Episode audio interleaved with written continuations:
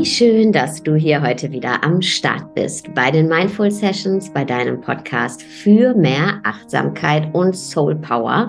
Und hier erwartet dich heute ein Interview mit einem ganz besonderen Gast, auf den ich mich sehr gefreut habe. Und zwar ist hier heute zu Gast der Lich, liebe, liche, liebe Mischa Jan Jetzt. Ich habe den Namen geübt.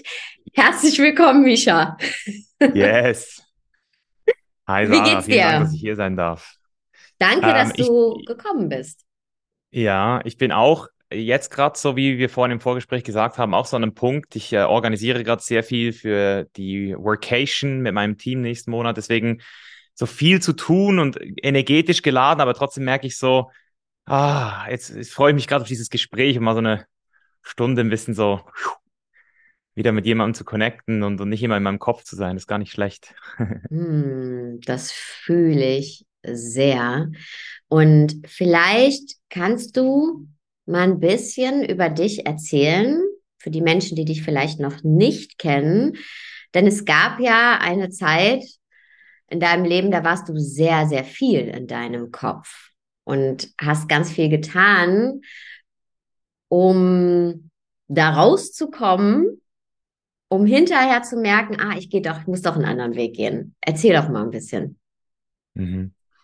Ja, ist eine sehr spannende, sehr spannende Perspektive, weil ich wirklich sehr lange gar nicht einen Grund dafür hatte, aus meinem Kopf zu kommen. Also ich hatte lange das Gefühl, hey, es passt doch alles in meinem Kopf. Also die Gedanken, äh, die dienen mir, da ist nicht viel Tumult. Natürlich, ich denke viel, aber es war eigentlich immer alles gut. Und erst, als ich so das erste Mal eine richtige Lebenskrise hatte und so realisiert habe, wow, wenn die Gedanken dann in die andere Richtung gehen und ich dann nicht die Wahl habe, die Freiheit habe zu sagen, hey, ich habe jetzt auch die Möglichkeit, meine Aufmerksamkeit weg von diesen Gedanken zu leiten und in meinen Körper zu kommen, dann habe ich wahrscheinlich ein Problem, weil jeder und jede Person wird irgendwann in Lebenskrisen kommen. Das haben wir alle all inclusive in unserem Leben gekriegt.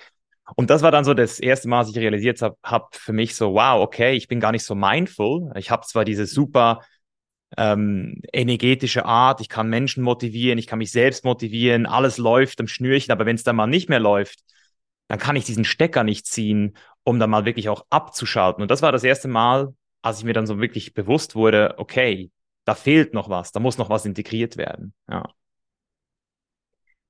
Und was hast du dann gemacht, als du gemerkt hast, da muss noch was integriert werden? Denn ganz oft ist es ja so, ja, wir spüren so diese kleinen Weckrufe und dann gehen wir aber wieder ins Alte. Ich glaube, wir alle kennen das ganz gut. Es ist bei den wenigsten so dieses ganz oder gar nicht oder dieses, okay, ich lege jetzt einen Schalter um und ändere mein Leben sofort.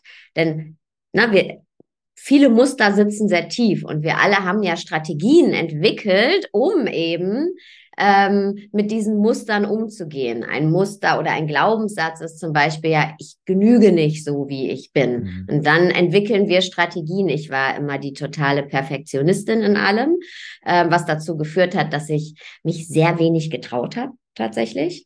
Immer aus Angst, mhm. nicht gut genug da drin zu sein. Und äh, ja, dann probierst du halt nicht viel Neues aus. Das heißt, meine Welt wurde sehr, sehr klein.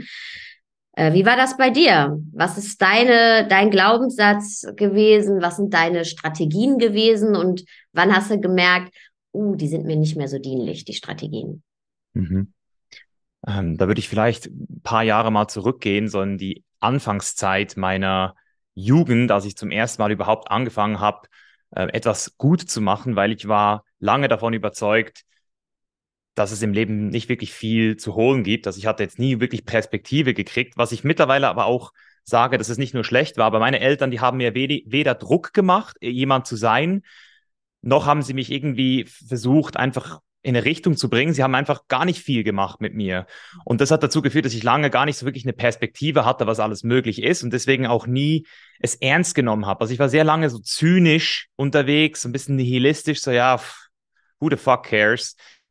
Ähm, und erst als ich dann realisiert habe, dass ich mit meinem Körper immer mehr Schwierigkeiten gekriegt habe aufgrund meiner Skoliose, also ich habe dann so eine Dia Diagnose gekriegt von der Physiotherapie, dass ich eine sehr verkrümmte Wirbelsäule habe, das war im Alter von 18, das hat dann so zum ersten Mal dazu geführt, dass ich wirklich ganz gewissenhaft über meine Zukunft nachgedacht habe und so realisiert habe, okay, shit, wenn ich das jetzt nicht ernst nehme, dann wird dieser Körper, der ganz physisch real ist für mich so, der wird leiden. Das hat man mir auch so gesagt. Und das hat dann dazu geführt, dass ich ähm, zuerst Physiotherapie verschrieben gekriegt habe, was ich dann aber nicht wirklich gemacht habe, weil ich zu faul und zu unplaniert war. Und dann hat mir die Physiotherapeutin gesagt, Nische, du kannst auch einfach in die, ähm, ins Gym gehen und dort ein bisschen trainieren und so deine Muskulatur stärken, weil das wird deiner Skoliose auch helfen. Und das hat dann zu dieser unglaublichen Transformation geführt, körperlich, aber eben auch in meinem Mindset. Ich habe realisiert, so, wow, Disziplin hilft mir, meinen Körper aufzubauen, hilft mir auch in anderen Lebensbereichen. Darüber habe ich auch einen TED-Talk gemacht dann, weil ich wirklich verstanden habe, dass für viele jugendliche Männer, auch für Frauen natürlich, dieser Kraftsport so der erste Zugang ist, um überhaupt mal zu realisieren, dass man an sich arbeiten kann. Also für mich war es auf jeden Fall der krasseste Zugang.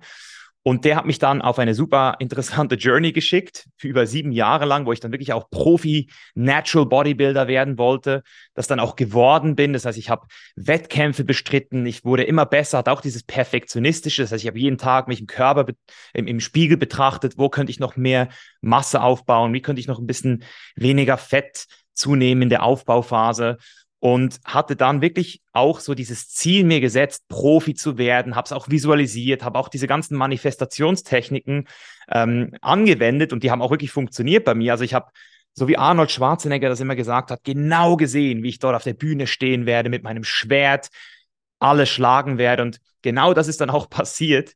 Und dann kam eben so diese, dieser Weckruf, so im Sinne von, ich, ich habe jetzt das gewonnen, ich habe zusätzlich dazu noch sehr viel Geld verdient, war im Alter von 24 finanziell, ich will jetzt nicht sagen frei, aber sehr unabhängig und habe, wie gesagt, einfach diese, diese, dieses siebenjährige Ziel erreicht. Und das war dann zum ersten Mal, dass ich realisiert habe, irgendwas stimmt nicht, weil ich hatte eine Lehre in mir, die einfach nicht mehr wegging. Also ich habe mhm. diese Gedanken einfach nicht losgekriegt, dass ich irgendwie nicht auf dem richtigen Weg bin, dass irgendwas fehlt, dass irgendwas, dass ich irgendwas hin, hin also sozusagen hinterher gerannt bin, was gar nicht da war. So.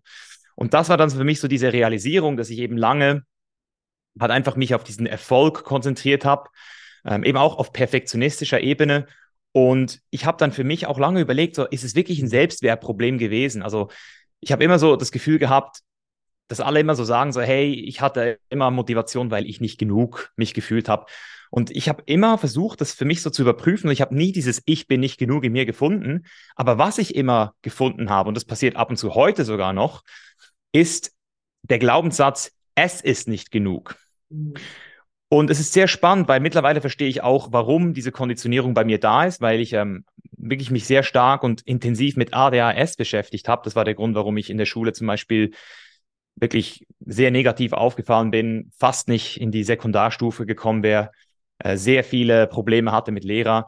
Und ich habe auch Videos zu dem Thema ADHS gemacht und was da rausgekommen ist, ist, dass wenn du ADHS hast, dann bist du eigentlich immer auf Gefahren-Scanning-Mode. Das heißt, du bist eigentlich immer damit beschäftigt, die Sachen zu sehen, die nicht gut sind, die Gefahr, Gefahr vorherzusehen. Das kann in gewissen Unternehmen manchmal super hilfreich sein. Also ich habe dadurch sehr viele Unternehmen verbessert, habe dadurch auch mein, mich selbst immer wieder ähm, kritisiert und dadurch aber auch geil verbessert. Also ich hatte lange das Gefühl eben, dass dieser Kritiker mir gedient hat. Also ich habe ihn nie als negativ wahrgenommen und habe auch Menschen zu Höchstleistungen gebracht, Athleten, habe hab Leute aufgebaut, die finanziell erfolgreicher wurden als ich. Also ich habe durch diese ständige Problem- und Fehlersuche bei mir und bei anderen super viel Erfolg erzielt. Aber dann hat es mir eben irgendwann nicht mehr gedient, weil ich nicht mehr wusste, wofür. Das heißt, dieses Why war weg, dieses Warum. Aber ich habe trotzdem noch diese ganzen Sachen gesehen, die nicht gut sind. Das heißt, es war einfach nicht mehr gut. So, warum noch ins Gym? Warum noch den ganzen Scheiß machen? Und das hat mich dann wirklich auch zu dieser Reise geführt, dass ich irgendwann gemerkt habe, hey, jetzt hast du so viel Bewusstsein aufgebaut, jetzt bist du so aware, du siehst so viel, alle Fehler hast du mittlerweile erkannt auf diesem Planeten, du hast alle Systeme studiert, also eben so diese maskuline, ähm, maskuline Extreme, würde ich mal sagen. Aber was habe ich gemerkt? Ich habe es nicht gefühlt. Da, ich habe ich hab diese Gefühle nicht zugelassen, weil eben mein Coping-Mechanismus als ADHSler war, such die ganzen Fehler, aber fühl lieber nicht, weil es ist gefährlich zu fühlen, weil da eben dieses Trauma war, so aus der Kindheit, dieses, äh, man nennt es auf Englisch Abandonment Wound, also so nicht gehalten zu werden. In sehr jungem Alter ist es wahrscheinlich passiert und ja, dadurch habe ich dann eben auch gemerkt, okay, mir fehlt es sehr stark an Sensibilität. Also weicher, wärmer zu mir zu sein und natürlich dann auch zu den Menschen herum mich. Oder nicht nur zu Höchstleistungen zu bringen, sondern sie, sie auch zu inspirieren, ähm, bereits mit dem, was sie sind, genug zu sein. So. Ja. Mhm.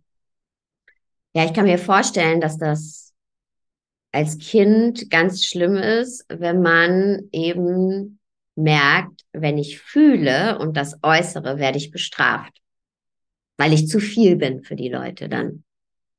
Und das kennen wir oder ich, ich habe kein ADHS, aber also ich glaube, wir alle kennen das auf einem gewissen Niveau. Ne? Sei mal nicht so laut oder äh, sei mal ruhig und sei lieb.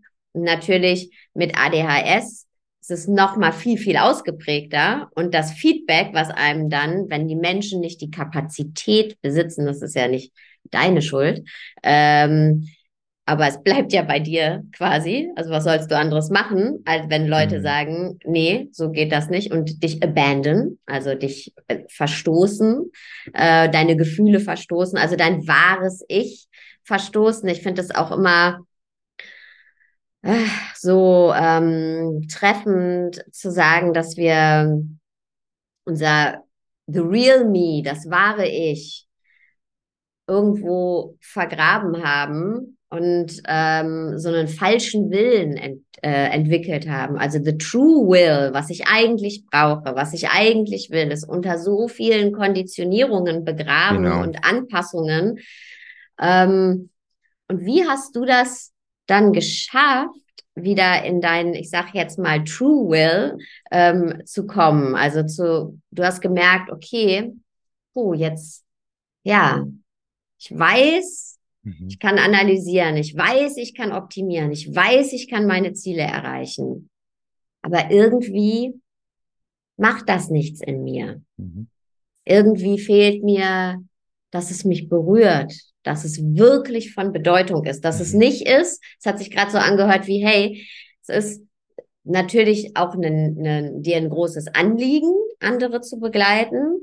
Ähm, aber du hast ja auch eben, es ist dann wie so eine Schablone. Natürlich ist jeder, den du begleitest, anders, aber du kennst die Mechanismen, du weißt, wo du hingucken musst, du kannst was optimieren.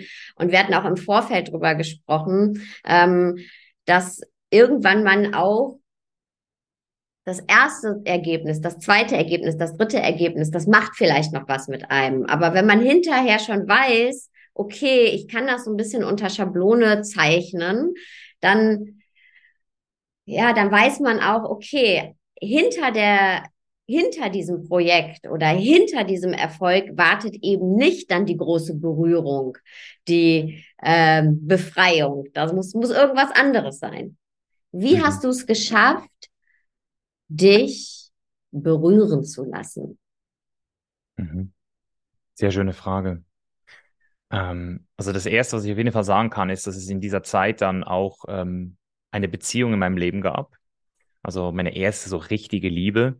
Und diese Frau hat mich sehr intensiv und auch sehr schön gespiegelt über die ersten Jahre. Das heißt, sie kam von dem ganz anderen Spektrum. Also sie war komplett in ihrer Femininität, dadurch auch sehr passiv und hat mir dadurch aber zum ersten Mal auch gezeigt, wie schön es sein kann, auch einfach mal passiv zu sein.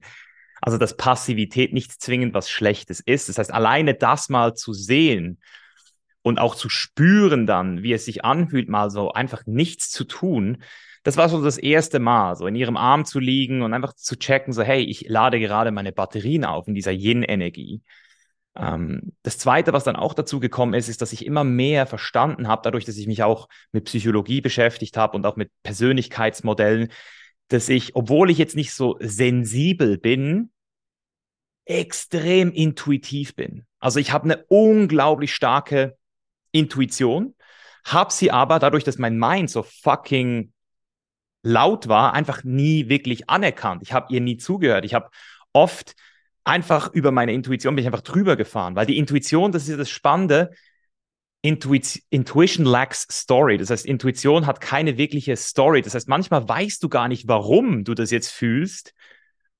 Und dann ist es sehr einfach, allem wenn du von dir überzeugt bist, einfach zu sagen, ja, das Gefühl, das ist, das lasse ich jetzt einfach mal sein, weil ich habe gute Gründe, ich habe gute rationale Gründe, es ähm, anders zu sehen. Und durch diese Intuition, dass ich immer wieder mehr gecheckt habe, dass diese Intuition bereits in mir war die ganze Zeit, habe ich dann auch wirklich mal angefangen, auf mich zu hören und habe dann immer mehr gemerkt, okay, ich, ich will einfach nicht mehr so viel trainieren. Ich will auch nicht mehr so viel YouTube machen. Ich will auch nicht mehr mein ganzes Leben darauf auslegen, anderen Leuten irgendwas zu, zu bieten. So, ich hatte zwar diese Reichweite und ich habe äh, eben sehr viel Erfolg damit erreicht, aber ich habe dann gemerkt, hey, meine Intuition sagt mir, du musst nach Südamerika und Spanisch lernen. So, irgendwie habe ich das so gefühlt, einfach so in ein Land eine Sprache lernen. Das habe ich dann gemacht. Ich habe einen Social Media Break gemacht und habe innerhalb von ein paar Wochen Spanisch gelernt. Das ist jetzt kein perfektes A1-Level Spanisch, aber so, dass ich mich einfach in Südamerika dann auch äh, unterhalten konnte und habe dann eben auch immer mehr gemerkt, dass dieses, heute nenne ich es Chain is Life, das war dann so ein bisschen so diese Neugeburt von mir, wo ich immer mehr gemerkt habe, hey, wenn ich reise, wenn ich unterwegs bin, dann bin ich viel mehr im Moment, dann habe ich viel mehr die Möglichkeit, mich mit Menschen, und das ist eins meiner größten Werte, ist die Connection, die Verbindung mit Menschen, solche Gespräche, ähm, Dialoge mit Menschen, also alles, was mit Menschen zu tun hat, das ist viel erfüllender für mich, als zu einer Kamera zu sprechen oder irgendwie im Gym drei Stunden pro Tag zu verbringen. Und durch diese Reisen habe ich dann immer mehr den, den Weg auch zu mir gefunden, habe dann auch dadurch natürlich Lehrer und, und, und Mentoren kennengelernt, hat, hatte dann auch automatisch immer mehr wieder diese Verbindung zu meinem Purpose. Das heißt, das ist dann wieder diese maskuline Energie, die da reingekommen ist, aber wieder gesund. Also ich hatte schon immer einen sehr starken Purpose in mir. Das heißt, als ich zum Beispiel Bodybuilding gemacht habe, war meine Mission zuerst Natural Bodybuilding bekannt zu machen, also den drogenfreien Sport. Das habe ich mir ganz fest vorgenommen. So diesen drogenfreien Sport, weil so viele junge Typen einfach alle auf Stoff waren und ich so, hey Jungs, so das macht euch kaputt. Und irgendwann habe ich dann aber gemerkt, so hey, irgendwie fühlt sich das so ein bisschen, es hat sich dann irgendwann nicht mehr richtig angefühlt, weil ich irgendwann gemerkt habe, dass ich ähm, ähm, nicht die beste, nicht die, also ich, ich war ein bisschen zu privilegiert für diese Message, weil ich hatte durch meine Genetik wirklich sehr gute Erfolge. Es war sehr einfach für mich, Muskeln aufzubauen. Und ich habe dann immer mehr, mehr gemerkt, dass es einfach Leute gab, die einfach, die einfach gesagt haben, ja, Misha, wer bist du, dass du das sagen kannst? Wenn du in drei Jahren ein Kilo Muskelmasse aufbauen könntest, dann würdest du es vielleicht ja auch machen. Und ich weiß bis heute nicht, wie ich gewesen wäre, hätte ich das ähm, nicht gehabt, diese, diese, diese Voraussetzung. Und dann wurde mein Purpose immer mehr auf dieses Plant-Based, also aufs Vegane, das heißt, diesen Profisport auch zu betreiben auf veganem Level. Und das hat dann aber irgendwann eben auch irgendwann so wie aufgehört, dass das wirklich spannend war. Also ich habe irgendwann gemerkt, okay, jetzt geht es nicht mehr ähm, nur um Veganismus, weil Veganismus ist sowieso ein sehr ähm, spannendes Thema. Es ist, würde ich jetzt mal sagen, nicht immer so eindeutig ähm, weil es gibt ja verschiedene Gründe, warum man vegan wird. Aber ich habe lange das verfolgt und als das in, auch nicht mehr interessant war, habe ich dann irgendwann eben so für mich realisiert, dass mein Purpose es immer mehr geworden ist, so das, was ich selbst, also in meiner eigenen Story vermisst habe, den Leuten mehr zu geben. Und das ist wirklich so dieses Selbstbewusstsein bereits in der Schulzeit. Das heißt, diese, all diese Sachen, die man in der Schule nicht gelernt hat, aber heute dringender braucht denn je. Das heißt, ich habe immer mehr, immer mehr gemerkt, wie ich ähm, durch meine Arbeit vielen jungen Menschen helfen konnte, auch mal auf Weltreise zu gehen, auch mal sich aus dem System abzukapsen. Und zwar nicht, um für immer irgendwo als Hippie zu landen, sondern einfach, um mal zum ersten Mal in, in deinem Leben mal Freude zu empfinden. Weil ich kann mich erinnern, das war für, für mich un, undenkbar, dass man einfach mal so mit Mitte 20 oder Anfangs 20 einfach mal sagen kann, hey, ich gehe jetzt nicht arbeiten. So, und ganz viele Leute haben diesen Zwang, die, die haben Angst, wenn sie ein Jahr in ihrem Lebenslauf nichts drin haben, dann, dann sind sie im Arsch. So. Und ich, ich habe einfach gemerkt, so, hey, dadurch, dass ich dieses Jahr hatte, wusste ich, ich werde nie wieder einen Lebenslauf brauchen. Ich habe nie wieder einen Lebenslauf gehabt. Und ich habe auch noch nie von einem meiner Mitarbeiter einen Lebenslauf verlangt. Ich, ich gucke mir den Menschen an, ich gucke mir die Motivation an, ich gucke mir die Fähigkeiten an anhand von ähm, Testaufgaben und ich brauche kein CV oder kein krasses Dossier mit deinen ganzen Universitäten. Und das hat dann immer mehr dazu geführt, dass ich gemerkt habe, hey, jetzt bin ich wieder on, on purpose. Und jetzt würde ich aber trotzdem sagen, dass das dann auch wieder in ein Extrem gegangen ist. Also Chain is Life wurde dann super, ähm, super erfolgreich, habe ein Buch geschrieben, währenddessen noch ein Mentoring-Programm gebaut, währenddessen noch ein Podcast aufgebaut. Also ich bin dann wieder in dieses alte Extrem gerutscht. und habe dann immer wieder mehr gemerkt, okay, ich brauche wieder diese, diese, diese Phasen, wo ich einfach wieder für mich ähm, bin. Und das hat dann wirklich auch dazu geführt, dass ich immer mehr angefangen habe mit Meditation und auch mit ähm, Pflanzenmedizin zu arbeiten. Also dass ich immer wieder diese, diese Retreats gemacht habe oder einfach mal auch Zeit für mich gehabt habe. Und ähm, das hat lange gut funktioniert, dass ich dass ich immer so, so phasenweise Social Media Breaks gehabt habe, wo ich mich komplett rausgezogen habe. Ähm, aber jetzt kann ich auch gerade sagen, ganz aktuell, jetzt in den letzten acht Monaten, bin ich an einem Punkt, wo ich jeden Tag mindestens 90 Minuten meditiere. Und das ist für mich eigentlich so der, der State of the Art jetzt geworden. Also jetzt brauche ich auch nicht mehr zwingend irgendwie den Stecker komplett zu ziehen. Ich mache es natürlich trotzdem noch, aber es ist viel nachhaltiger. Und ich merke zum Beispiel auch jetzt, ich habe vorhin eine halbe Stunde meditiert, weil ich gerade im Stress war. Es ging, geht mir jetzt schon wieder viel besser. Ich habe wieder viel mehr einfach auch Lust und Energie und bin auch, bin auch mehr in meiner Mitte. Das heißt, ähm, dadurch, und das ist auch der, der Grund, warum ich ja auch mit dir heute spreche, weil das Mindfulness-Thema ist auf jeden Fall auch bei mir dann angekommen, immer mehr jetzt, vor allem in den letzten zwei Jahren, ähm, wo ich einfach auch gemerkt habe, mit der Trennung, die ich hatte letztes Jahr, dass eben dieser Mind, das sind natürlich dann auch Levels, das kennst du ja auch. Das heißt, wenn man einen Burnout hat oder beziehungsweise eine Midlife-Crisis, habe ich es damals genannt, das ist, das ist so Level, das ist so Level Intermediate, aber so eine Trennung nach sechs Jahren, das war dann auch nochmal so ein Reminder, okay, du bist schon weit gekommen mit deiner Practice, aber wenn du es wirklich, wirklich ähm, in diesem Leben an einen Punkt bringen willst, wo du, auch wenn mal Eltern sterben, auch wenn mal was ganz Schlimmes passiert, eine Existenzkrise, Weltkrise, was auch alles noch kommt, da geht noch einiges, Misha. Und das habe ich dann eben gemerkt. Deswegen bin ich jetzt wirklich an einem Punkt, wo ich viel proaktiver bin. Also ich lasse, ich warte nicht mehr. Es ist wie mit der Ernährung. So, du wartest nicht, bis du krank wirst mit dem gesunden Essen. So, du fängst, du, du isst jeden Tag gesund weil du eben nicht krank werden willst. Und physisch habe ich das schon lange verstanden auf dieser Fitness-Ebene. Aber jetzt mache ich es halt auch wirklich seit acht Monaten so konsequent und es hat mein Leben einfach so getenext nochmal. Ja. Hammer. Und äh, das kann ich nur unterstreichen. Es gibt so ganz viele Punkte, wo ich nochmal ansetzen möchte. Nummer eins, ähm, man wartet nicht, bis es einem schlecht geht, um für sich was Gutes zu tun. Und es ist auch für alles, ob es für Meditation, Ernährung, wenn du zur Therapie gehst, egal was es ist, ja, am besten fängt man dann an, wenn man denkt, man braucht es nicht. So, genau. ja, wenn man, weil das ist die beste Voraussetzung, die du hast, da schon anzufangen, ja. Ähm, dann ist es so, ja, ich bin ja auch ein großer Fan davon, dass wir unser Leben ähm, gestalten können, auch wenn eben unsere Umstände vielleicht nicht immer einfach sind. Ne? Also nicht alle sind immer in einer privilegierten Situation. Und selbst wenn man mal vielleicht in einer privilegierten Situation war, heißt das nicht, dass im Leben nicht Dinge passieren können, dass man auf einmal nicht mehr in der privilegierten Situation ist.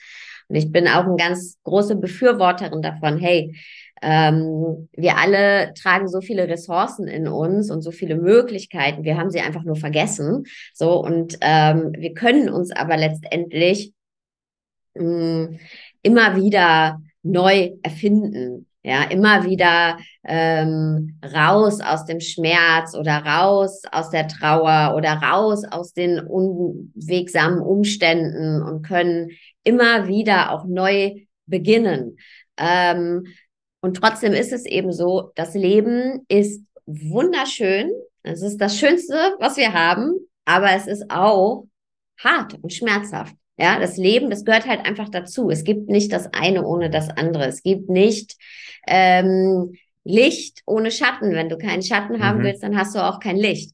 Und ähm, so wie der Kreislauf des Lebens ist, du hast es gerade so schön beschrieben. Was heißt schön beschrieben? Du hast gesagt, ja, ne, wenn die Eltern irgendwann vielleicht sterben, ähm, was ja unweigerlich kommen wird. Ja, und wenn das Leben so läuft, wie wir uns das vorstellen, dann sterben die Eltern vor den Kindern. So, das heißt, die Kinder werden das miterleben. Ja, ähm, das heißt, das gehört zum Leben dazu. Und wenn wir immer darauf warten, dass irgendwie die perfekten Umstände da sind, ähm, dann warten wir lange. Dann arbeiten wir uns, da wollte ich jetzt nochmal drauf äh, ähm, mhm. eingehen, mhm. in diesem alltäglichen ab. Es gibt immer was zu tun. Es gibt vielleicht nicht immer die großen Glücksmomente und auch nicht immer die großen Tragödien zum Glück. Das sind so Ausschläge, ja.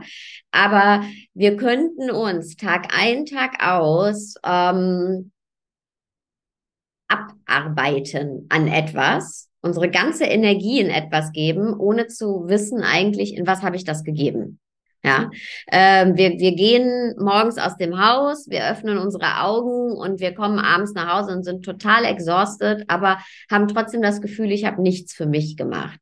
Und die, der Trugschluss ist dann daraus, dass wir meinen, wir müssten noch mehr von dem machen, was eigentlich uns nichts bedeutet, von dem wir gar nicht mehr mitkriegen, dass wir es gemacht haben. Aber die Angst dahinter ist ja, ähm, okay, zu entschleunigen und überhaupt erstmal den Raum zu haben, zu überlegen oder nicht nur zu überlegen, sondern sich zu erfahren. Ich weiß noch, als ich damals meinen Job gekündigt habe, vor Jahren, ähm, da habe ich einen sehr guten Rat bekommen von einem Freund, der nämlich auch mal einen Break gemacht hat und danach wirklich total erfolgreich durchgestartet ist. Und der hat zu mir gesagt, erstmal machst du gar nichts. Nimm dir mal ein halbes Jahr Zeit, die Wand anzustarren, damit erstmal, mhm. damit du erstmal aus diesem Mechanismus rauskommst. Ich muss ständig tun. Ich muss doch wieder dranbleiben. Es darf keine Lücke im Lebenslauf sein. Ähm, wer bin ich denn ohne das? Ja, also aus diesem reaktiven Muster rauszugehen und aus genau. dieser doch sehr kleinen Welt, ne, durch diesen kleinen Hamsterrad. Ähm, und das to hang in there. Und das ist auch immer das, was ich den Leuten sage, wenn die mich fragen, ja, was mache ich denn dann?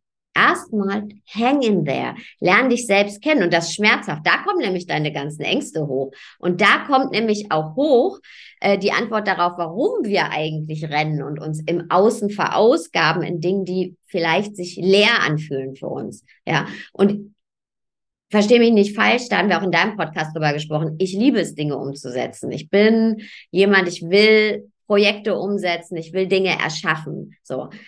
Aber die Motivation dahinter ist eben eine ganz wichtige. Und jetzt ist meine genau. Frage an dich, weil dieses to hang in there, das war, also, das ist das Größte, was ich je für mich tun konnte. Und der, der größte Befreiungsschlag, aber das war auch, also mit mir selbst zu sein und mit meinen Ängsten und das erstmal auszuhalten und zwar nicht für einen Tag oder zwei, sondern mal für eine wirklich lange Zeit. Das war schon auch eine Herausforderung. Wie hast du das gemacht? Hm. Du hast auch wieder viel gesagt. Ich könnte jetzt in sehr viele verschiedene Themen rein. Ähm, ich will noch mal ganz kurz dieses Thema Ressourcen ansprechen. Was hast du ganz am mhm. Anfang gesagt? Ich finde das so wichtig, dass wir das nochmal unterstreichen, weil ich habe das so lange nicht verstanden, was Ressourcen überhaupt bedeutet. Weil Ressourcen, das ist nicht nur finanziell, dass du finanzielle Ressourcen hast, sondern einfach auch deine emotional-mentalen Ressourcen. Dass du, und, und das ist eben dieser gesunde Egoismus, sage ich immer, wenn du verstehst, dass du gar nicht ein geiler Mensch sein kannst. Sorry, dass ich das so sage, aber du kannst gar nicht eine geile Person sein, um die man sich gerne befindet, wenn du keine Ressourcen hast, weil dann wirst du nie in der Lage sein, Menschen wirklich deine Präsenz zu schenken, weil du selbst keine Präsenz für dich hast. Und Menschen werden immer wieder bei dir, entweder wirst du sie einfach ganz frech ignorieren oder, oder abblasen, sagen, ich habe keine Zeit, oder du wirst, wenn du sehr agreeable bist und es nicht zugeben willst, einfach so tun, als wäre würdest du ihnen zuhören, aber du kommst gar nicht wirklich mit mit diesen Menschen. Das heißt, du brauchst diesen gesunden Egoismus zuerst, um diese Ressourcen zu schaffen. Und da muss ich wirklich sagen, bin ich auch froh, dass ich das sehr früh schon verstanden habe. Auch wieder durchs Bodybuilding, durchs, durchs Training. Ich habe einfach gemerkt, so hey, wenn ich halt einen geilen Rest-Day mache, wenn ich deloade, dann komme ich auch wieder auf neue Hö Höchstleistungen. Das heißt, durch den äh, Profisport habe ich wirklich sehr viele dieser Lektionen für mich auch schon embodied, also auf körperlicher Ebene. Auch dieses Körpergefühl finde ich super wichtig. Heute mache ich Yoga viel mehr, deswegen, weil ich da auch immer sehr schön Check-in kriege, wie es mir gerade geht. Ähm, weil gesund sein, das ist kein Zufall. Also entweder man hat ganz klar ein straight, man ist, man ist straight mit sich verbunden und man merkt einfach, was los ist, oder man ist einfach komplett detached. Und das bringt mich jetzt auch so ein bisschen zu dem großen Thema, dass ich auch, ich würde mal sagen, so mein Main Theme der letzten sieben Jahre und auch das, was ich auf meinem Podcast immer wieder ähm, versuche, den Leuten beizubringen und in meinen Videos, in meinen Coachings, ist so das Thema Werte. So, kennst du deinen Wert? Und es wird immer über Selbstwert gesprochen und ich sage immer so, hey Leute, wir brauchen eigentlich gar nicht wirklich über Selbstwert zu sprechen, wenn wir wirklich das tun, was uns wichtig erscheint. Weil sobald du deine Werte lebst, brauchst du auch keinen Selbstwert mehr. So, dann ist es dir auch egal, was andere Leute denken, weil du dich ownst. Aber um überhaupt dahin zu kommen, ist es halt wichtig, wie du gesagt hast, dass wir unsere Ängste mal konfrontieren. So, was erlauben wir uns nicht zu fühlen? was haben wir Angst, wie andere uns sehen? So, was ist unser größtes Judgment gegenüber uns selbst? Weißt du, wenn, wenn du mit einer Person, wenn du dir in die Augen guckst, so, und, und es wird still um dich herum und du hast diesen Blickkontakt und was passiert in diesen Sekunden? Was denkst du jetzt? So kannst du den Blickkontakt halten? Was entsteht da in dir für eine Angst? Was könnte die andere Person über mich denken? Das sind meistens genau diese Judgments, die wir noch haben. Und weil wir diese Judgments haben, die meistens an Schuld und Scham gebunden sind, kommen wir gar nicht erst in unsere Größe und dann, und jetzt kommt dieser Spruch, dieser Klischeespruch, aber ich muss ihn einfach nochmal sagen, haben wir auch kein wirkliches Wofür oder Wozu. Und wer kein Wofür oder Warum hat, der kann auch nicht wirklich leisten. Das heißt, wie Nietzsche, glaube ich, gesagt hat, wer ein Warum zum Leben hat, der erträgt auch jedes Wie. Und, und das ist wirklich etwas, was ich sagen kann. Je mehr wir mit unseren Werten verbunden sind, desto mehr können wir auch leisten. Und zwar gesund und nicht mehr reaktiv. Und das ist das, was ich wirklich nochmal unterscheiden, äh, unterscheiden will hier, Sarah, weil das ist wichtig, weil ich eben gesehen habe, dass auch viele Leute, so wie ich zum Beispiel, in den Vipassana gehen, aber dann nicht verstehen, dass dieses Vipassana auch nur eine Seite der gleichen Münze ist. So. Du nimmst die Reaktivität raus, um dann aus diesem Nullpunkt dich wieder mit deinen wahren Werten verbinden zu können. Und dann geht's wieder in die Hingabe, dann geht's wieder ins Erschaffen. Da kannst du auch wieder dir Ziele setzen und richtig geil werden. So, aber das Ding ist, dass unsere Gesellschaft komplett auf Werden aufgebaut ist und das Sein auch nicht in der Schule wirklich großen großen ähm, Platz gefunden hat im, im Stundenplan. So, hey Leute, heute machen wir einfach mal Sein. So, wie, wie sind wir heute? Okay, im Kindergarten habe ich noch gemalt, da habe ich noch gespielt. Aber dann erste Klasse, bam, Spiel, Spaß, alles weg, hinsitzen, acht Stunden, bam, bam, bam, hier lernen, lernen, lernen. Und deswegen ist es super wichtig, dass wir einfach lernen, diese ganzen Elemente wieder in uns zu integrieren.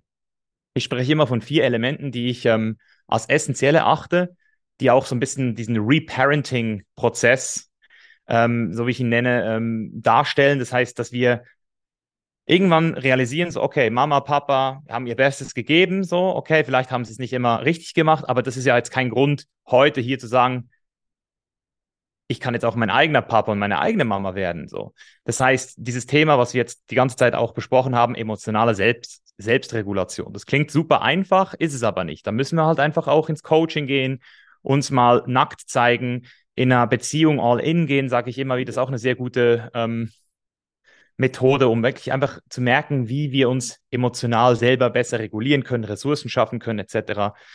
Und von dort aus finde ich der zweite wichtige Punkt, der eben auch viel zu kurz kommt bei den Leuten, ist dann diese liebevolle Selbstdisziplin. Also auch wieder den eigenen Vater darzustellen, zu sagen, okay, so du kannst dich gut fühlen und du kannst auch für dich da sein und auch Selbstfürsorge ist wichtig, sich selbst eben gut zu ernähren, Sport zu machen, Yoga zu machen, meditieren. Aber hey, es gehört auch Selbstdisziplin dazu. Du hast auch einen inneren Erwachsenen in dir. So, und wenn du da den auch hast, dann kannst du dann eben auch wieder Spiel und Spaß integrieren. Das ist dann das vierte Element. So, also wenn du Spiel und Spaß in dein Leben bringst, und ich merke das jetzt gerade, ich habe jetzt von einer Freundin, habe ich ein Lego, äh, so ein kleines Lego-Set gekriegt. Da habe ich gestern einfach mal so eine halbe Stunde Lego gespielt und ich so, wow, habe meine Batterien einfach so aufgeladen. Oder mal am Zen Beach ein bisschen Akro-Yoga machen mit einer Freundin oder einfach mal irgendwas machen, wo du nicht linear unterwegs bist, nicht von A nach B, sondern einfach mal so, pff, sein. Mhm. Und, und ich meine, diese Linearität, die, die ist bei uns in unserem, in unserem System so tief drin, dass selbst, also jetzt um ein Extrembeispiel zu nennen, selbst die weibliche Sexualität wurde so stark konditioniert in dieses maskulin-lineare, ähm, dass, ich, dass ich das Gefühl habe, dass selbst dort, wo wir eigentlich die größte Regeneration erfahren könnten als Menschen, nämlich in der Vereinigung, in der Wiedervereinigung zwischen Mann und Frau, selbst dort schaffen wir es nicht mehr, weil es geht um ein Ziel. So, wir wollen beide kommen und that's it. So, weißt du so. Und deswegen habe ich jetzt zum Beispiel auch durch Tantra erst gelernt, dass die größte Heilung, die größte Batterieaufladung eigentlich in diesem nonlinearen Raum zwischen Mann und Frau entstehen kann. Und das ist auch wieder Spiel am Ende des Tages, nämlich auch wieder ein Spiel ohne Ziel.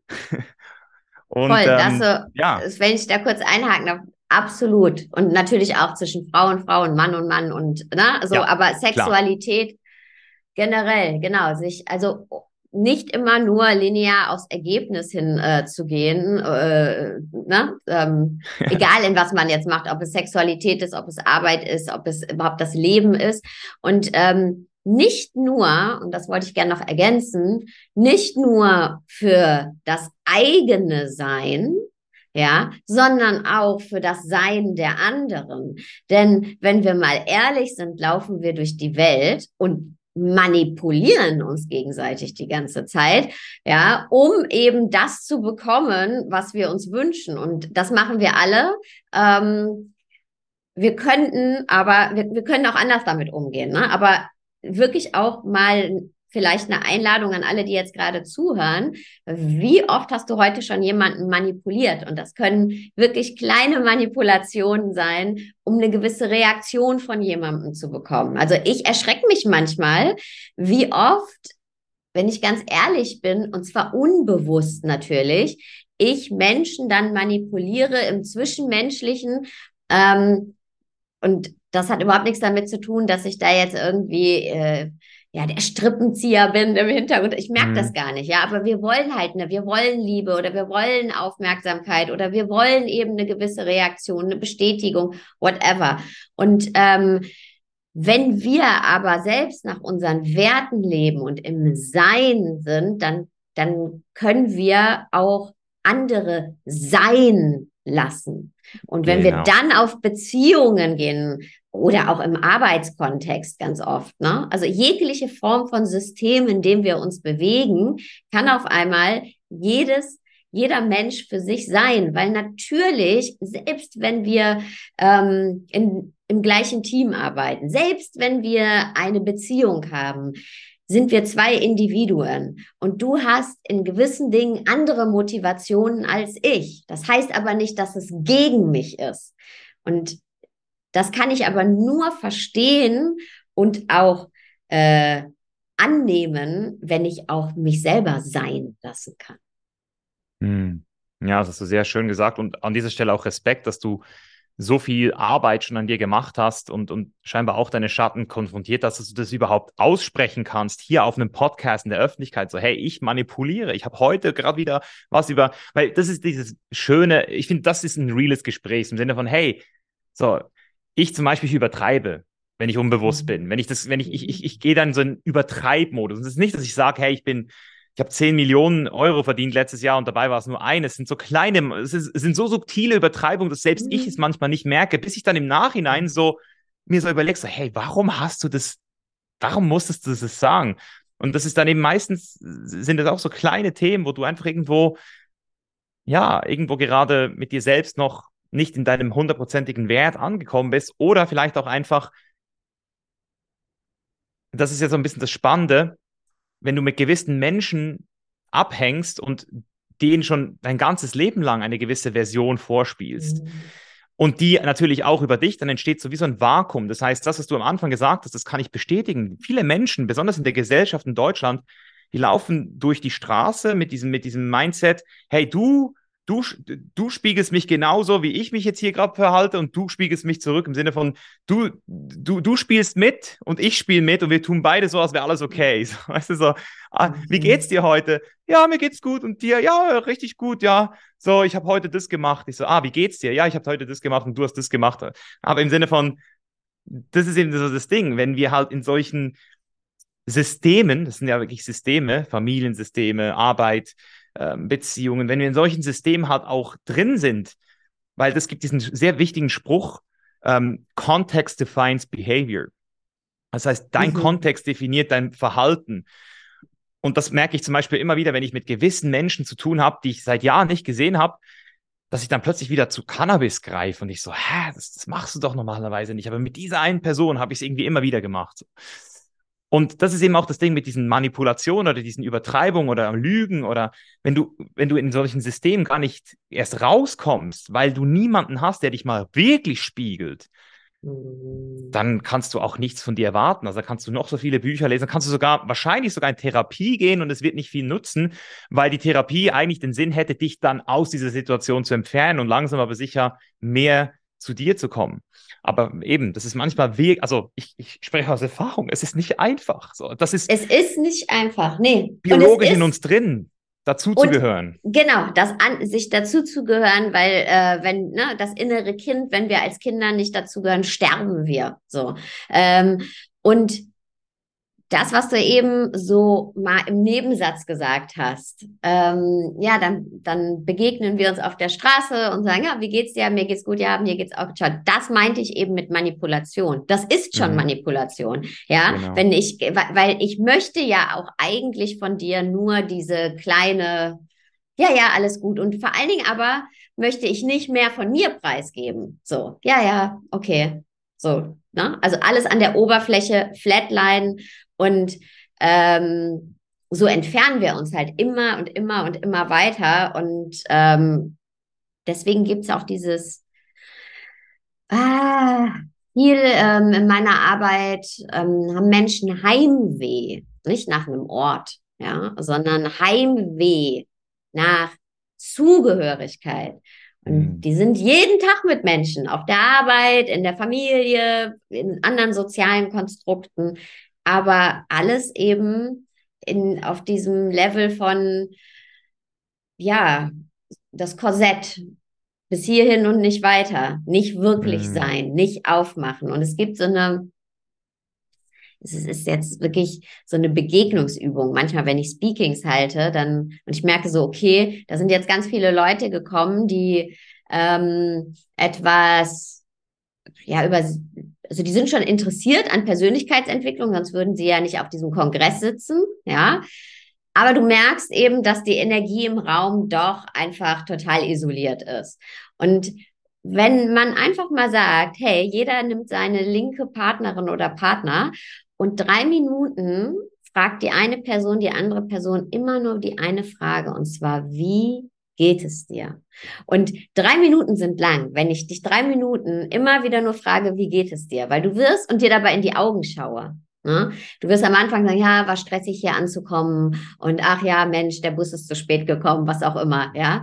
Und dann, wenn ich dir aber tief dabei in die Augen gucke und wieder nachfrage, wie geht es dir? Und wirkt, ne, weiter und weiter, nach drei Minuten, alleine dann schon, weil es eine Einladung ist, dich selbst auch dir selbst zu begegnen. Ich möchte dir begegnen und gebe dir den Raum dafür, erstmal dir selbst zu begegnen.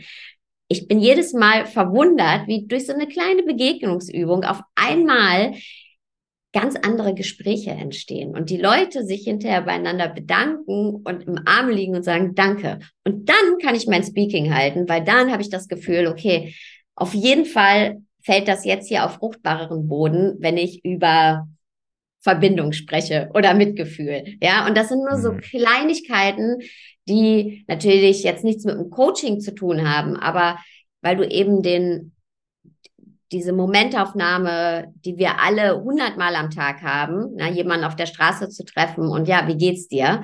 Und man, man kann diesen Moment eben auch anders nutzen. So, man kann raus aus mhm. dieser Konditionierung gehen. Mhm. Und, und gleichzeitig möchte ich auch ähm, nochmal zur Verteidigung sagen, mhm. für die Leute, die jetzt hier zuhören, wir haben auch gute Gründe, nicht mit jedem auf diese tiefe Ebene zu connecten. Also es gibt so viele Leute, die, denen begegne ich auf der Straße und ich bin froh, kann ich denen sagen, ja, geht gut. Weißt du, im Sinne von, mhm. Wir haben ja auch nicht die Kapazität, mhm. mit allen auf diesem Level zu sein. Die Frage ist nur, und das ist ja immer mein größter Wert, ist ja Freiheit, ist so, Freiheit heißt für mich, die Wahl zu haben. So, und hast du auch die Wahl, dann trotzdem aber auch aufzumachen. Und ich hatte sie lange nicht. Ich kann sagen, dass ich sie lange nicht hatte. Ähm, das ist für Männer wahrscheinlich sogar noch mal ein bisschen krasser als für Frauen, rein vom, vom systemischen konditionierten Anteil her, den ich beobachte. Ähm, Männer unter Männer ist nicht einfach, weil Männer ähm, Angst haben, anderen Männern zu vertrauen, oft wegen der Vaterwunde. Das heißt so dieses, hey, kann ich mich wirklich öffnen oder nutzt der das dann für mich, gegen mich aus? Erzählt denn das, der weiter oder werde ich sogar äh, dadurch ähm, ausgestoßen oder in irgendeiner Weise benachteiligt. Schwäche zeigen, ist ja auch nicht immer so einfach für Männer. Ähm, und ich zum Beispiel habe das mit den, mit den Männern äh, schon relativ früh zum Glück geheilt, weil ich mit meinem Vater schon sehr früh ähm, so an den Punkt gekommen bin, wo ich realisiert habe, hey, ich muss dir gar nichts mehr beweisen und dann auch gute äh, Freunde, also Bros, wie ich sage, so richtige Brüder ähm, in meinem Leben gehabt habe, mit denen ich dieses diepe Level hatte. Also das war super schön. Ist auch Teil meiner Arbeit heute.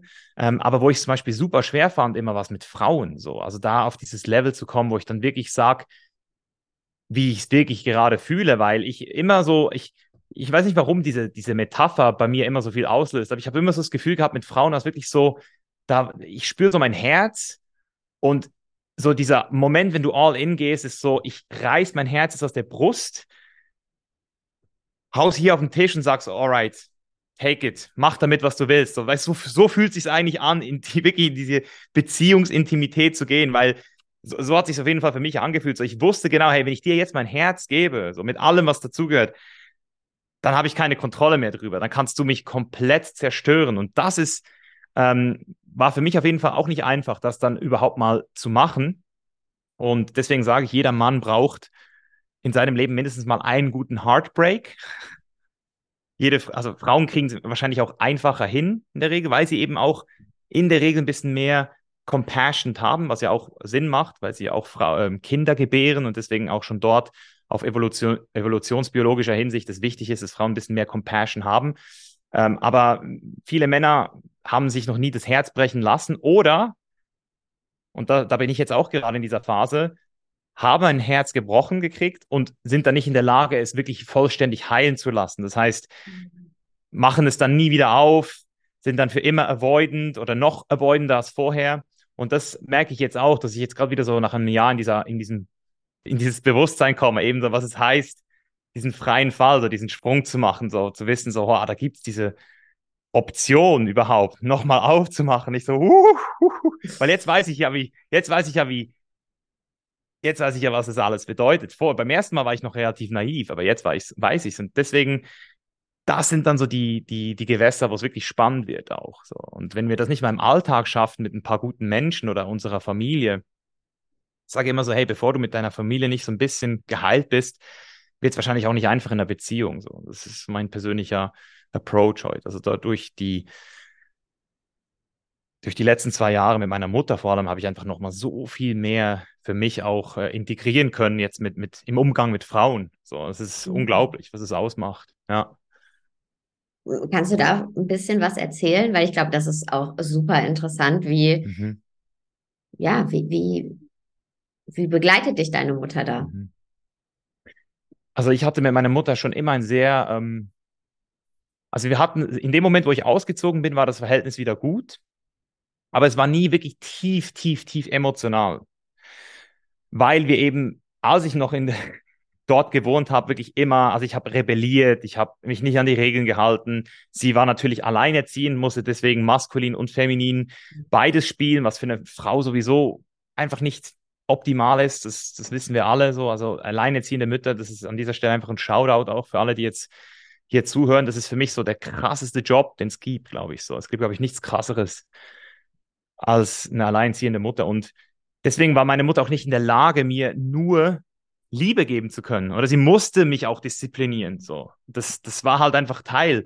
Und deswegen hatte ich natürlich wahrscheinlich auch unterbewusst immer so ein gewisses Resentment. Das konnte ich bewusst nie wahrnehmen. Und was ich auf jeden Fall gemerkt habe, ist, dass ich in meiner letzten Beziehung halt immer mit meiner Ex-Freundin so auch umgegangen bin, wie ich es mit meiner Mutter lange um gemacht habe. Das heißt, wenn meine Mutter irgendwie versucht hat, mir etwas zu sagen, habe ich halt immer argumentiert, statt einfach ihr zu sagen, ja, Mama, du hast recht. So, wenn, wenn meine Mutter sich Sorgen macht, statt, statt das Angriff zu nehmen, zu realisieren, hey, da ist eine Mutter, die einfach nur Angst hat, obwohl sie vielleicht das auf ihre maskuline Energie jetzt gerade rüberbringen muss, weil sie ja dies, also das ist so dieses ganz subtile, so zu verstehen, da ist immer noch die Mutter, auch wenn sie gerade im Vatermodus ist, ist es immer noch die Mutter. Und wenn du dann natürlich ähm, mit deiner Freundin immer nur debattierst und immer nur argumentierst, statt einfach mal zu sagen, ja, Schatz, I got it. Du siehst es so, äh, also einfach so dieses, dieses Agree, dieses Agreeen, mhm. so. Und deswegen habe ich jetzt einfach auch viel mehr Mitgefühl und einfach auch viel mehr Verständnis für meine Mutter gekriegt und dadurch einfach auch viel mehr Mitgefühl und, mit und Verständnis für alle anderen Frauen gekriegt, weil am Ende ist es ja der Archetyp. Es ist einfach so. Ja. Mhm. Und ähm, was du gesagt hast, da ist mir folgender Satz gekommen. Ähm, die größten oder die meisten, fast alle Missverständnisse ähm, und auch Konflikte im Zwischenmenschlichen ähm, basieren auf der Annahme, dass wir beide auf dem gleichen Standpunkt stehen. So, das sind wir nämlich nicht. Wir stehen nie auf dem gleichen Standpunkt. Für dich erscheinen die Dinge ganz anders als für mich, für deine Mutter ganz anders, weil sie aus einer ganz anderen Perspektive da drauf schaut. Und immer wenn wir so in diesen Kämpfermodus gehen und uns angegriffen fühlen und meinen, okay, nee, ich habe jetzt hier absolut recht, das kann man doch nur so sehen, was willst du eigentlich von mir? Ja, ist es, weil, weil ich davon ausgehe, dass du die Sachen genauso sehen müsstest und von dem Standpunkt, wo ich stehe. So, das heißt nicht, dass man natürlich äh, nicht auch unterschiedliche Meinungen haben darf oder auch sagen kann, hey, das sehe ich jetzt nicht so, nee, ne, mache ich anders. Mhm. Aber eben dieses Verständnis dafür, und das ist gerade bei der Mama so schön gesagt, äh, das Verständnis dafür, okay, da ist eine Mutter, die sich jetzt einfach Sorgen macht. So, Mhm. Und ich mhm. glaube, man kann das vielleicht auf alles übertragen. Da ist ein Mensch mir gegenüber, der gerade mhm. seine eigenen Ängste werden gerade laut. Egal was es ist, egal ja. in welcher menschlichen Konstellation. Das heißt nicht, dass ich mich dem ergeben muss, immer nein, aber mich ja. zu merken, oh, eigentlich we're all just trying to figure it out. Weißt du, wir versuchen es alle irgendwie das Leben zu meistern. Mhm. Ja, auf jeden Fall. Das ist ein sehr wichtiger Punkt, da anzukommen. Ich möchte da noch was hinzufügen, weil das so ein ganz wichtiger Punkt ist, wenn es um dieses Thema geht, was viele meiner Kunden auch immer wieder merken. Und zwar, das, was wir jetzt gerade alles besprochen haben, das stimmt. Und zusätzlich dazu gibt es immer mal wieder Menschen, die haben halt einfach kein gesundes Reality-Testing. Also das heißt, die haben irgendwelche Pathologien, und sind nicht in der Lage, es wirklich so zu sehen, wie es manchmal eben auch ist. Und da fängt jetzt wieder nämlich die Frage an, ist es jetzt meine Aufgabe, denen das zu erklären? Ist es meine Aufgabe, die zu retten? Manipulieren im Sinne von nicht manipulieren, dass ich sie manipuliere, sondern ich versuche meine Meinung ihnen klar zu machen, weil ich weiß, dass sie falsch sind. Und das ist eben auch wieder falsch.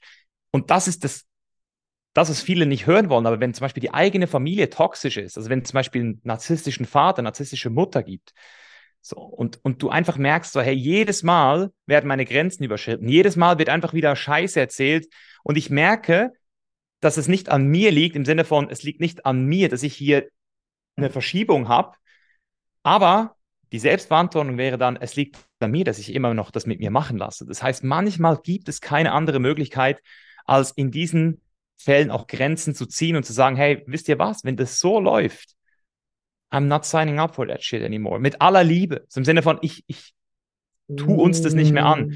Und das ist wirklich, boah, das ist nicht immer einfach, aber das ist eben so dieses Grenzen ziehen in solchen Momenten, weil eben, wir alle, we're all in the same, but, man, but sometimes, da gibt es einfach Menschen, und das musste ich auf die harte Tour lernen, so, den kannst du einfach nicht, das ist einfach, jetzt einfach, es ist einfach so hoffnungslos, wirklich. Also da musst du wirklich die Hoffnung aufgeben, sonst gibst du dich selbst auf irgendwann. Ja. Ich finde ja sowieso, ich würde noch weitergehen. Ich, ich bin ja auch so eine große Verfechterin von in allem, was wir hier gerade erzählt haben, ist Grenzen für mich aber grundsätzlich wichtig. Also alle sprechen ja auch immer von Selbstwert, Selbstliebe. Also Selbstliebe ist für mich das, also einer der wichtigsten Zutaten, es Grenzen zu ziehen. Weil meine Grenzen, ja. also du hast jetzt ne, von äh, den Extrembeispielen gesprochen, ne, der narzisstische Vater oder die narzisstische Mutter, ne, so to wirklich toxische Leute, ja, auf jeden Fall. Ähm, oder Leute, die Ansichten haben, ähm, die, die ich absolut nicht vertreten kann. Also wirklich, ja, also wenn, da brauche ich jetzt auch nicht irgendwie einladen. Oder Schizophrenie, Ja. Und ich habe ja. Du, na, so, und ich, ähm, aber auch in, sag ich mal, nicht so extremen Konstellationen finde ich Grenzen total wichtig, weil meine Grenzen umschließen mein persönliches Hoheitsgebiet, in dem ich bestimme, was erlaubt ist bei mir, was nicht erlaubt ist, was ähm, mir gut tut, was mir nicht gut tut, mhm. was vielleicht auch übergriffig ist aber für die andere Person vielleicht nicht, weil zwei Menschen haben nämlich sehr, sehr selten die gleichen Grenzen. So. Und nur wenn ich meine Grenzen kommuniziere, kann ich auch überhaupt die Chance haben, mit dir in eine tiefere Beziehung einzusteigen. So, das wird oft missverstanden. Ja, keine Grenzen bedeutet dann, äh, dass wir eine tiefe Verbindung haben. Nein, mhm. nein. Ich mhm. glaube, nur wenn du meine Grenzen kennst und ich die kommuniziere und du die achtest und ich deine, dann können wir eine, eine wirklich tiefe Beziehung mhm. führen. Sonst sind wir an der Oberfläche und wieder recht machen und umeinander herumschiffen. Ähm, deswegen, ich bin ein absoluter Fan von Grenzen und es ist mir echt lange schwer gefallen, meine Grenzen mhm. zu kommunizieren, weil ich immer dachte, das hat was mit Abweisen zu tun oder mit Abkapseln. Aber es ist genau das Gegenteil. Mhm. Darf ich dich da was äh, fragen? Das mhm. würde mich interessieren, weil ich komme genau vom anderen, ähm, vom anderen, nicht extrem, aber von der anderen Seite. Das heißt, ich war immer sehr gut in mich abgrenzen und habe irgendwann gemerkt, dass je stärker ich mich abgrenze, desto inflexibler bin ich dann eben auch in, in Bezug auf, mit welchen Leuten habe ich dann überhaupt noch die Möglichkeit, Übereinstimmung zu finden. Das heißt, je, je stärker du dich definierst und deine Werte definierst und auch wertest, desto kleiner wird natürlich dann auch der, der, die Anzahl an Menschen, mit denen du überhaupt noch kompatibel bist. Und das merke ich jetzt zum Beispiel gerade so in, Be in Bezug auf, äh, auf Stating, so dass ich so souverän mit meinen Grenzen bin, dass es ähm, mir persönlich immer so diese Frage ist, so bin ich vielleicht ein bisschen zu inflexibel geworden. Also, weil ich eben so das Gefühl habe, hey, Single sein ist halt super einfach. Und ich kenne auch Leute, die sind schon seit 20 Jahren Single oder 15 Jahren und sagen so, ja, ist halt niemand gekommen, der meine Grenzen bisher, weißt du, so, der, der die gleichen Werte hat wie ich. Und ich denke dann so, ja, aber irgendwo müssen, müssen wir ja auch kompromissfähig sein. Das heißt, wo siehst du da bei dir den Sweet Spot zwischen, ich kann meine Grenzen setzen aber habe hab dann trotzdem auch eine gewisse Kompromissfähigkeit? Ja, super Frage. Ähm, für mich gibt es einen Unterschied zwischen Grenzen und Ansprüche stellen. Und ähm, ich glaube, das wird oft verwechselt, weil meine Grenzen sind wirklich, also klar habe ich auch Grenzen von, hey, ich brauche Freiraum zum Beispiel, ja, so, also ähm, wenn wir jetzt auf die Partnerschaft gehen. Und mhm. ähm, das ist aber was anderes, als Ansprüche zu stellen, was die andere Person alles tun muss, um mir diesen Freiraum zu geben. Ja, sondern ich muss das kommunizieren, ich muss mir den Raum schaffen. Natürlich, am Ende des Tages, ich könnte auch alleine sein. Ich war ja auch sechs Jahre alleine erziehend und war auch, also für mich war, ja, läuft. So.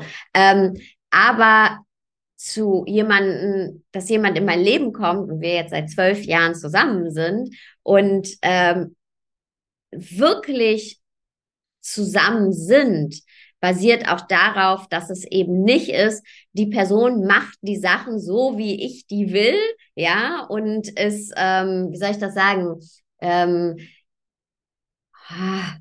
ist deswegen entweder leicht für mich oder interessant für mich, ähm, sondern es fängt schon, also eine richtige Beziehung fängt an, wenn es eben auch mal schwierig wird. Und mhm. das hat nichts für mich mit Grenzen zu tun. Ja, also ich, dass dieses Commitment, klar, kann ich verstehen, wenn Leute sagen, ja, ich bin jetzt seit 20 Jahren alleine und ist super.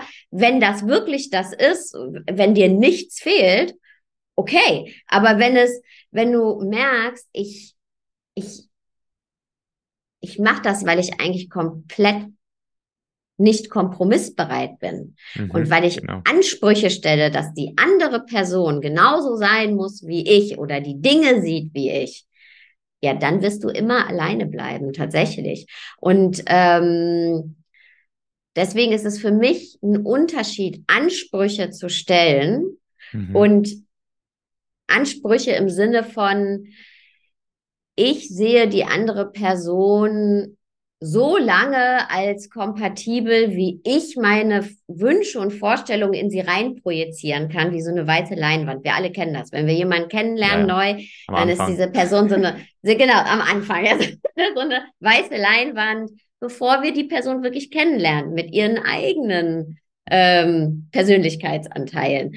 Und da finde ich aber ganz wichtig zu verstehen, und das habe ich für mich verstanden, ähm, kein Mensch wird so sein wie ich, Gott sei mhm. Dank. Ja, und ich habe auch nicht mehr den Anspruch daran.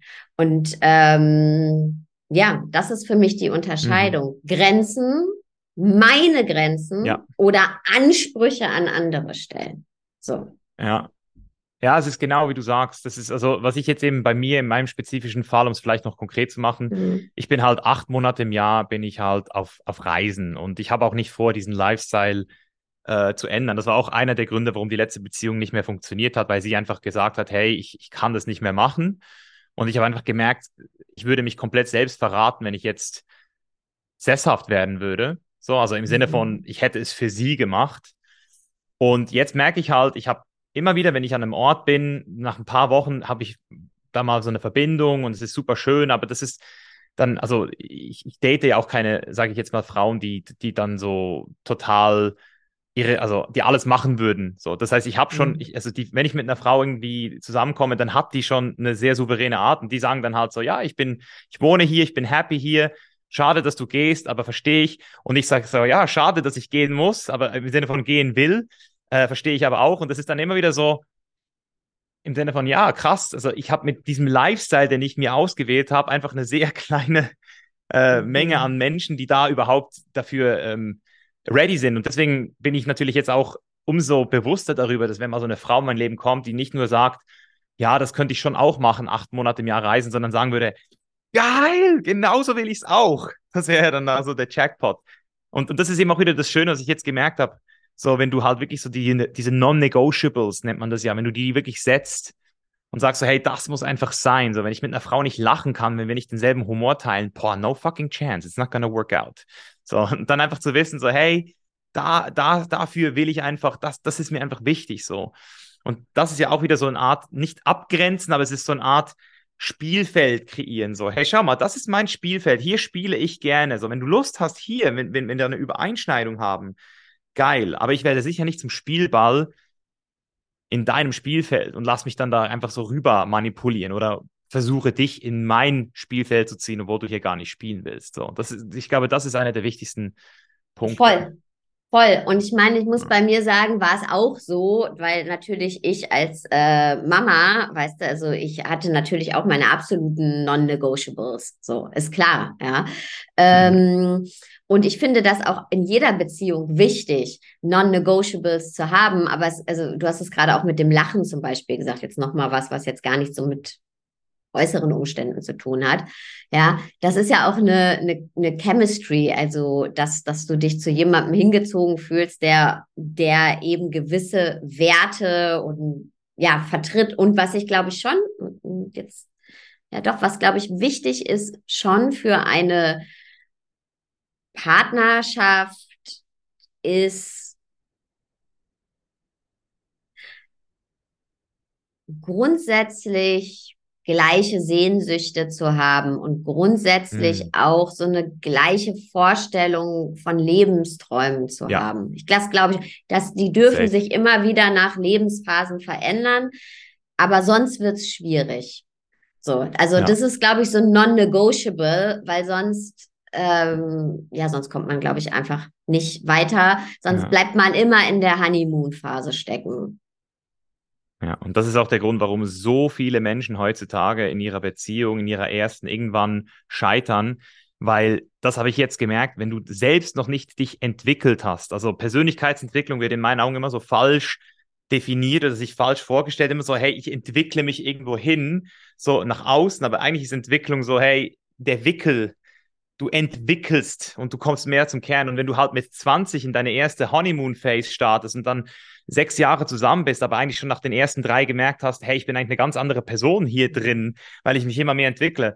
So, und dann daran festzuhalten, das ist so, glaube ich, einer der größten Cases bei meinen Kunden und Kundinnen, dass ähm, ich wirklich fast bei jeder vierten, würde ich sagen, Kundin oder Kunden, dass es da in der Beziehung zu einer zu, zu einer Krise kommt, weil einfach die Person durch, durch die Entwicklung immer mehr merkt, hey, ich habe ja ganz andere Werte, als ich gedacht habe. Oder ich, bin eben noch nicht an dem Punkt gewesen, wo ich heute bin. Ich habe ganz andere Sehnsüchte. Ich habe neue Sachen an mir entdeckt.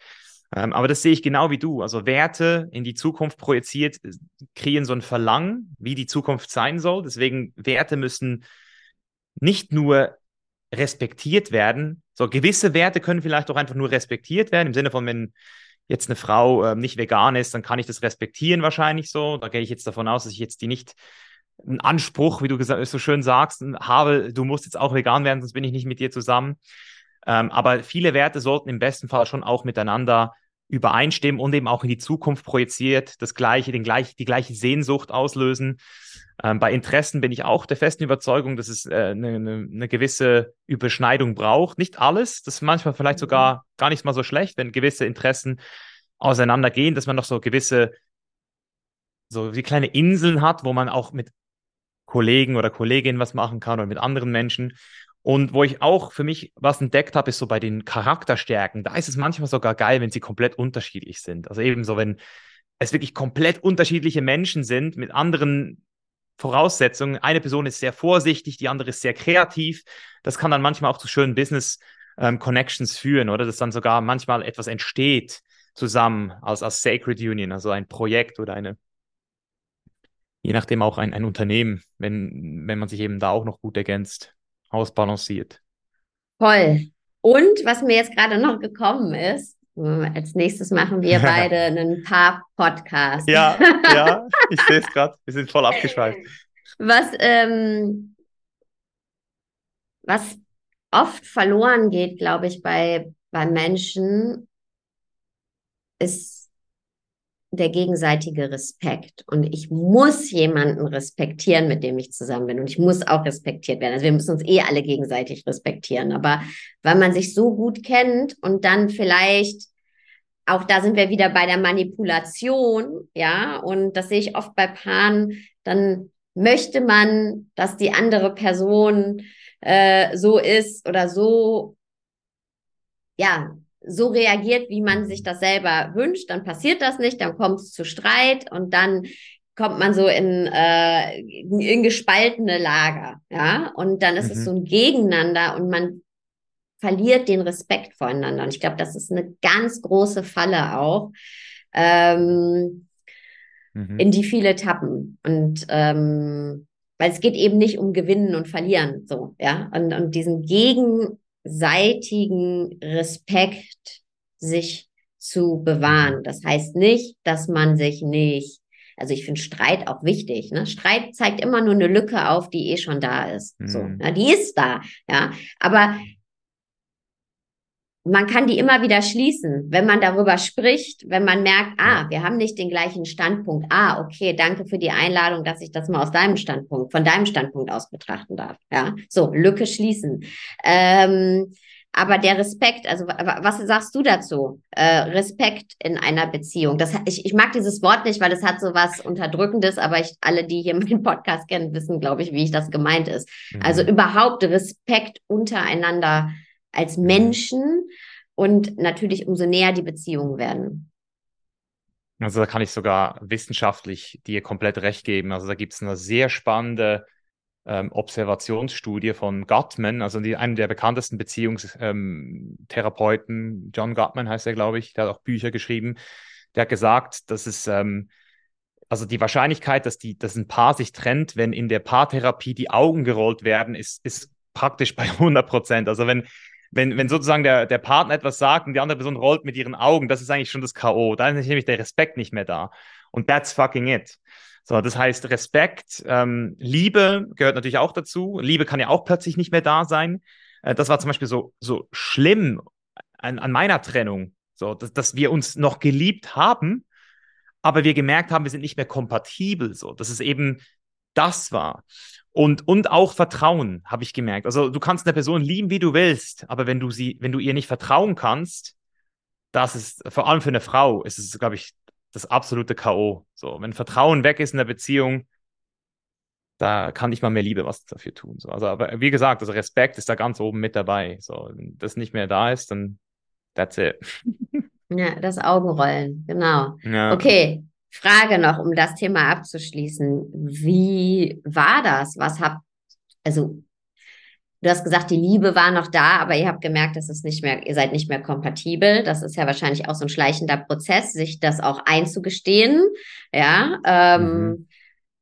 das ist ja auch sehr mutig, diese Entscheidung dann zu treffen und bei dieser Entscheidung auch zu bleiben. Wie macht man das? Wie trennt man sich von einem Menschen, wo die Liebe noch da ist? Hm. Ja, das waren sieben, Ta äh, sieben Monate No Contact zuerst mal. Ganz das bewusst. habt ihr euch also, also, vorgegeben quasi, das habt ihr vereinbart? Also ich, ich, ja, also ich habe damit gerechnet, dass es länger sein wird, aber sie hat tatsächlich schon, also sie, sie hat sehr schnell, was mich verwundert hat, aber es, es scheint auf jeden Fall die richtige Entscheidung gewesen zu sein, sie hat sehr schnell sich in einen neuen Mann verliebt und ist jetzt mittlerweile schon schwanger. Also das, was sie immer wollte, Kinder, ähm, was ich eben auch gemerkt habe, so, äh, ich habe ich hab immer so gesagt, ja, mit 30 bin ich dann ready und dann ist die, plötzlich war ich 30 und ich so, scheiße, ich bin noch nicht ready. so. Und, und, und habe dann immer, immer mehr gemerkt, wie so die, die Zange sich langsam schließt, so im Sinne von Kinder und sesshaft werden. Und ich so, aber ich will noch nicht erwachsen werden.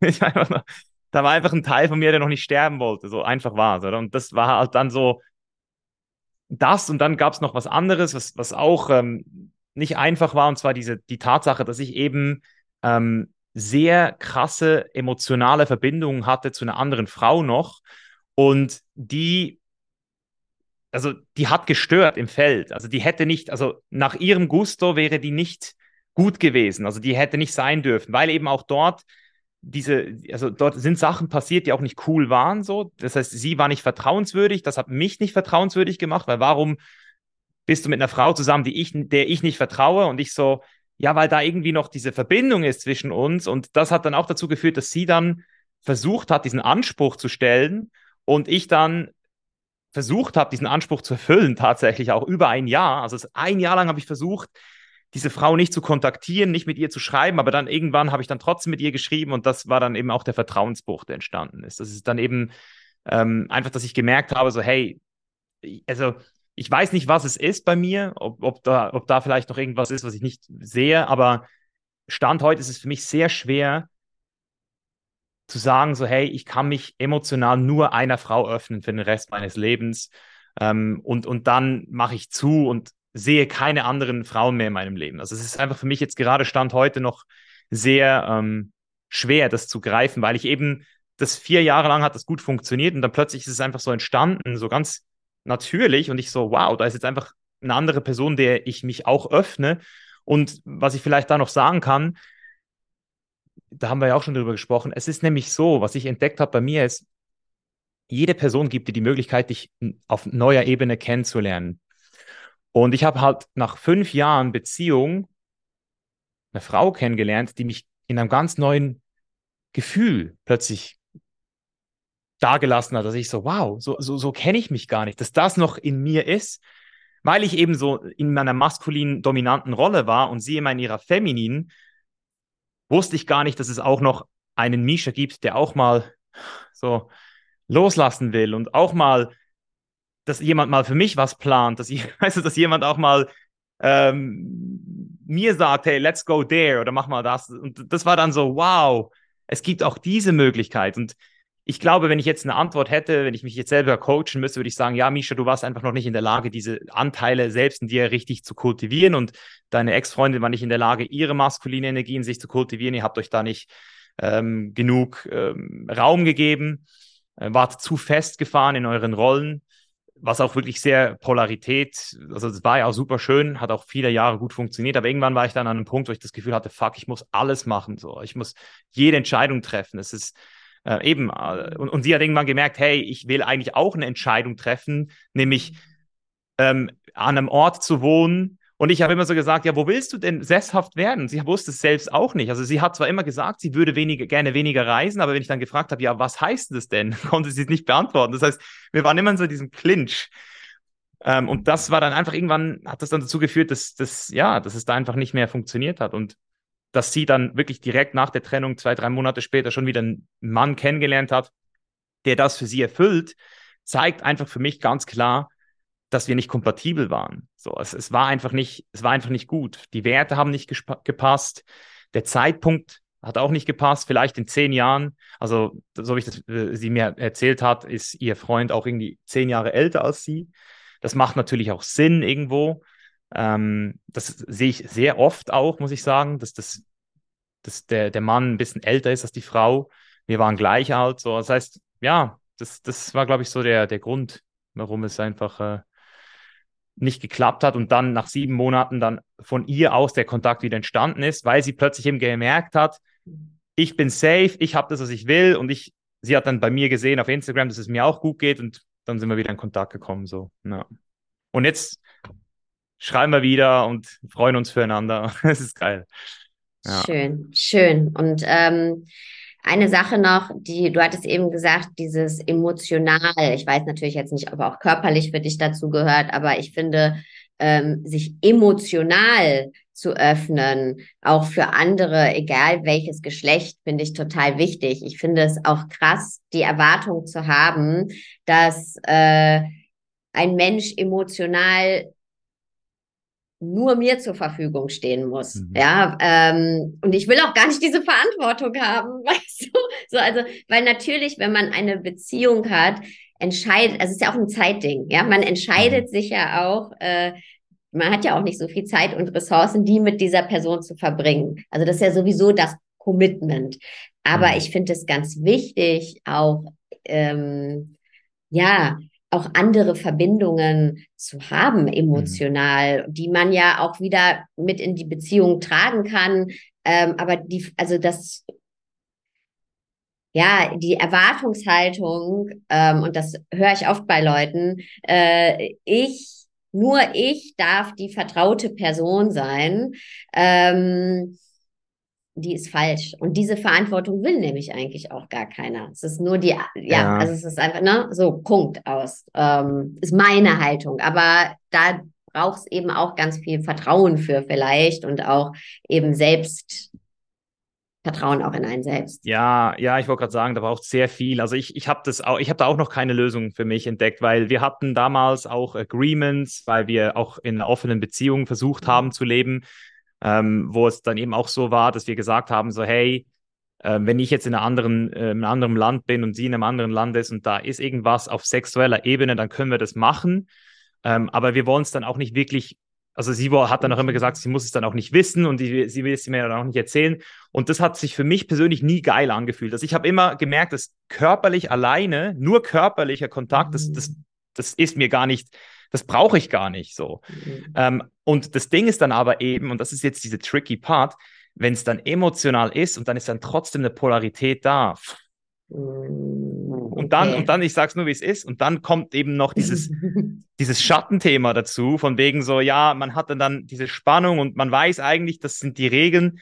Also deswegen bin ich auch, ich, ich habe vor einem Jahr das wirklich ausprobiert oder vor zwei Jahren und bin jetzt an dem Punkt, wo ich sage, ähm, ich bin jetzt Single, jetzt aktuell kann ich das so ein bisschen, jetzt ist es einfacher, weil ich jetzt ähm, keine ganz tief emotionale Verbindung habe, aber ich habe auch jetzt gerade so äh, ein sehr offenes ähm, Verhältnis und, und das, das funktioniert, aber ich merke trotzdem, dass wenn ich mit einer Frau all in gehen will, also ich, ich bin immer noch nicht überzeugt von diesen ganzen ähm, Polyamorie-Themen so. Also das ist für mich immer noch Liebe und Liebe und Sex zusammen, das ist einfach gefährlich, weil du öffnest dich, also ich kenne auch immer wieder Paare, die machen das aber dann verliebt man sich irgendwann wieder in eine andere Person und dann, dann riskiert also, man die ganze Beziehung.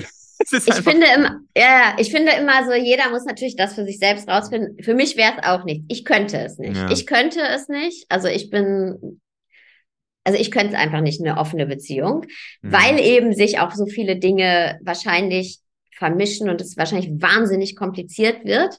So, ähm, genau. Ja, und, und deswegen Eifersucht, ey. Genau. Und deswegen ist es für mich einfach zu sagen, in, in meiner monogamen Beziehung, okay, emotional, ne, klar kann man sich emotional anderen öffnen, weil da eben immer dieser eine Schritt natürlich nicht, also da muss man sich nicht Gedanken machen mhm. wie in einer offenen Beziehung. In einer offenen Beziehung, ich könnte es nicht, aber wie gesagt, ähm, ich kann, ich kann mir vorstellen, dass es, ja, wie du gerade gesagt hast, auf jeden Fall sehr kompliziert werden kann. Und ähm, Ja, also was ist bei mir, was bei mir das finale Verdikt war, als, Mhm. als ich zum ersten Mal Eifersucht auf körperlicher Ebene gespürt habe. Also, dass sie Mhm. mit einem anderen Mann was hatte und ich dann so gemerkt habe, dass das körperlich mich komplett zerstört. Also im Sinne von, Mhm. wow, Eifersucht ist nicht nur so ein, ist nicht nur so ein Gedanke, das ist so visceral so.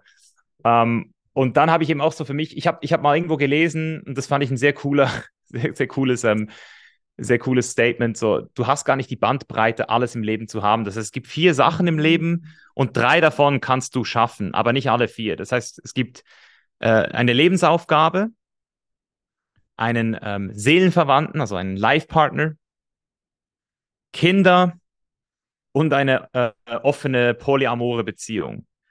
So, das sind die, das sind die äh, vier Sachen, die es gibt, aber du kannst dir nur drei davon auswählen.